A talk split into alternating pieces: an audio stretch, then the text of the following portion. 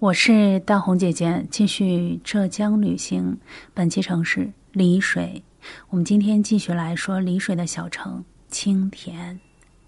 在上一期的节目中，我们简单的介绍了一下青田是一个什么地方，而我们今天这一期节目要说它最主要的特点，也是它最独具一格的地方。它区别于浙江的其他县城的地方，就是它的先天优势。哎，这也不能说是先天优势吧，就是它的优势是其他的浙江的县城所不具备的。那么这个优势是什么呢？就是。嗯，在青田有三十三万华侨遍布海外的一百二十多个国家和地区。就是说，我们去青田旅行的时候，呃，青田人跟我们说，在当地呢，说每家每户都有一个嗯，在国外的。近亲或者远亲，这个真的一点不夸张啊！因为，呃，这一方小小的县城有几十万的华侨，这个的确是也不多见。嗯，我看到过另外一个小城，呃，也有几十万的华侨在海外。那个小城是，呃，广东的云浮市。这个云浮市其实仔细想想，它和青田是有着，嗯。异曲同工之妙的，怎么说呢？嗯，在二零二零年的这一场疫情中，可能很多人都认识了这个小城叫云浮，因为云浮是全广东乃至全国唯一的一个零感染的地级市，它是个地级市哦，不是一个小小的城市。嗯，所以说这是一个很特别的地方。我当时到那个云浮旅行了一下，就发现云浮这个地方为什么没有疫情啊？呃，原因很简单。首先呢，云浮这个地方啊，它的地理条件和天然的环境非常的特别。因为走在这个小城里，一抬头就是随便一抬头，四面都是山，嗯，四面环山的小城。嗯，甚至可以这么说，这个城市是建在山缝中的，就是很多房子都要和山抢地方才能盖得下。那么就可想而知，在以往这个地方交通不便利的时候，人们生活是多么的紧张，多么的贫苦啊！所以，为了能够吃上饭，为了能够养活全家，或者说养活一个家族，人们就想尽办法把自己手里的东西卖出去，或者说想尽办法走出大山，然后能够活下去。而浙江丽水的青田县也是这样的一个很类似的经历，因为这个地方也是哪儿哪儿都是山，而丽水呢，就是有三宝。其中呢，有一宝就在这个青田，就是青田的石雕。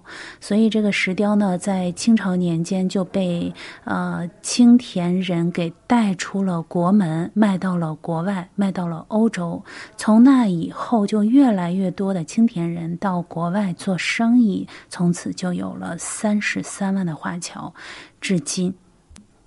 但同时呢，浙江人又很特别。我发现浙江人真的和别的地方的人不一样的一点在于，很多地方的人出去了就不想再回来了，可能就是嗯在国外定居，或者是离开家乡就准备做嗯另外一个地方的人了。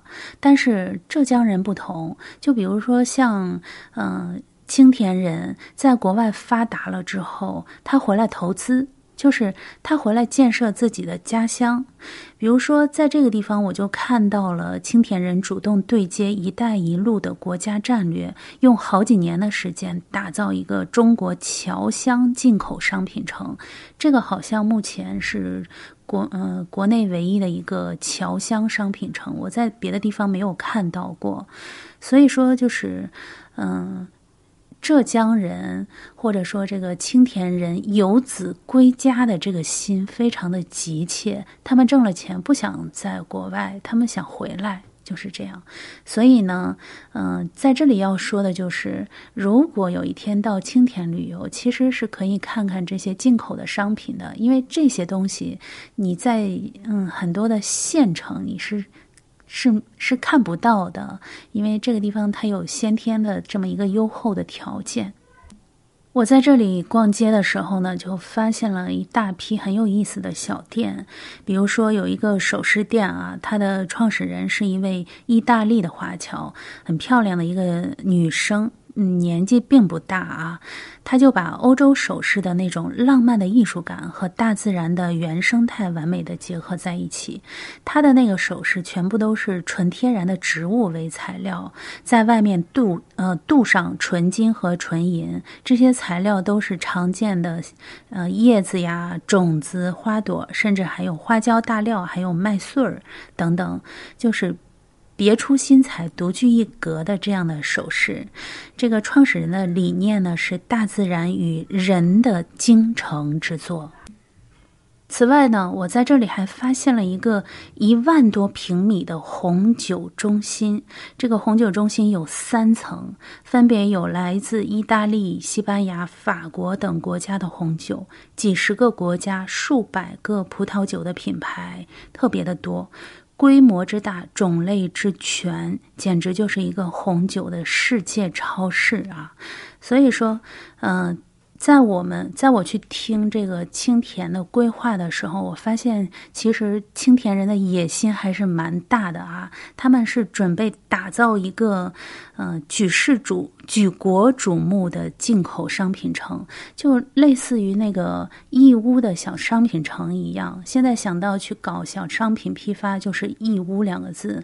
将来可能想到我们去买进口的商品吧，想到的就是青田两个字。所以他们致力于。打造这样一个地方，店员告诉我说，青田可以算是离欧洲最近的浙江县城，因为别的兄弟城市想要做这件事情，但是他没有这个条件，青田有着先天的条件，所以说未来的青田，其实我还挺看好这个地方的，我们拭目以待吧。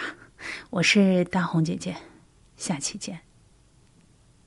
本期节目的图片和文字可以在我的同名微博查看，搜索“黑奏红”，奏是欠揍的奏。